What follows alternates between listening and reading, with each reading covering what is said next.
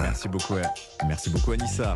C'est l'heure des signatures européens. Emmanuel Ducrot dans un instant du journal L'Opinion. Vous avez parlé un truc incroyable. Ouais, vous allez voir, on va penser à l'envers. Végétarisme et dépression, il y aurait un lien. Mais, pas, celui... qu'on croit. Ça, c'est du teasing. Mais d'abord, Géraldine Vosner est avec nous. Bonjour Géraldine. Bonjour Dimitri, bonjour à tous. Question ce matin. Quelle guerre les Ukrainiens mèneraient-ils sans l'aide militaire occidentale? Emmanuel Macron en a parlé euh, hier soir lors de son entretien sur France 2. Il s'est bien gardé quand même de nous dire l'essentiel, le président, à savoir que bah oui, cette impuissance française dans cette affaire d'armement. Est révélée de façon assez désagréable, il faut le dire, pour euh, nos autorités ces derniers jours. On pensait la France hyper engagée derrière le peuple ukrainien, la première puissance militaire d'Europe. Imaginez, c'est nous. Elle devait naturellement l'aider à se défendre contre l'agresseur russe en livrant des équipements et des équipements de pointe. On a beaucoup parlé euh, des fameux canons César, rappelez-vous. La réalité, Dimitri, est plus grise. Un think tank allemand a placé récemment la France au 9e rang des alliés de l'Ukraine pour l'aide militaire apportée, 212 millions d'euros en valeur, loin derrière les États-Unis, la Grande-Bretagne ou même l'Allemagne.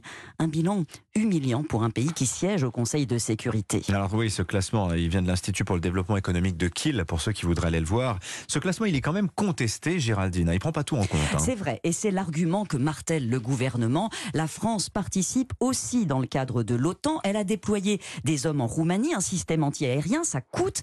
Elle participe encore à la facilité européenne de paix qui rassemble des fonds pour aider militairement l'Ukraine, 450 millions pour le budget français. Mais il n'empêche, Dimitri, même en intégrant ces données, l'aide de la France n'apparaît quand même pas à la hauteur d'une grande nation militaire qu'elle se targue d'être.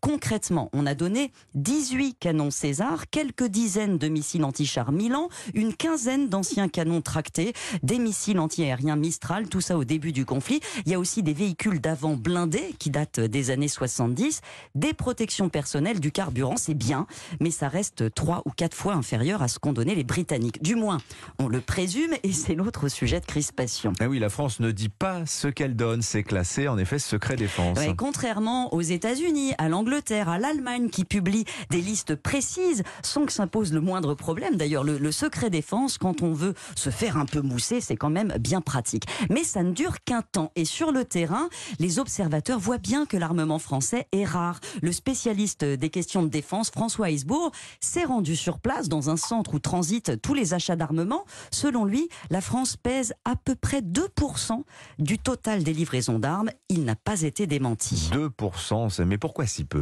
Mais Parce que la France euh, a un problème, euh, elle n'a pas d'armes. Ça fait des années que la défense est sous-dotée. Le budget des armées remonte maintenant, mais euh, ça reste un budget de, de, puissance moyenne, une quarantaine de milliards, un peu moins que la Grande-Bretagne. Et avec ça, on doit financer un porte-avions, des sous-marins nucléaires, un armement de pointe qui maintient notre industrie de défense. On a gardé un modèle d'armée complet.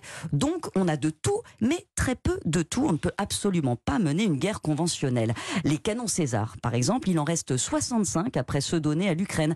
Emmanuel Macron, hier, en a promis 6 de plus, mais ce sont des canons qu'on avait déjà vendus au Danemark. Et s'il a promis un système euh, de défense anti-aérienne que réclament les Ukrainiens, euh, on s'emballe pas. Hein. Il ne reste que 8 unités MIMBA de défense solaire qui sont les plus efficaces, quelques unités euh, de Crota LNG, c'est probablement ce qu'on va donner euh, à l'Ukraine. C'est l'armement des années 60, ça. Hein. Exactement. Donc en, cas de conflit, il faut le rappeler, hein, si on devait faire la guerre, la France, elle peut mobiliser une quinzaine de milliers de soldats, pas plus. Le modèle est complet, mais sans masse. Le seul instrument de la puissance de la France aujourd'hui, c'est la dissuasion euh, nucléaire. Alors est-ce que euh, c'est toujours adapté? La question se pose. Et on voit qu'Emmanuel Macron se trouve en position délicate, en, pris dans un étau entre l'opinion qui ne comprend pas ce hiatus entre les discours fanfarons de la France et la faiblesse des moyens alignés, et l'armée qui n'a pas envie du tout qu'on lui pique son matériel, et, on la comprend. La Grande-Bretagne, dont les forces sont beaucoup moins nombreuses, a fait un choix différent, celui de se priver elle-même d'équipements pour aider l'Ukraine.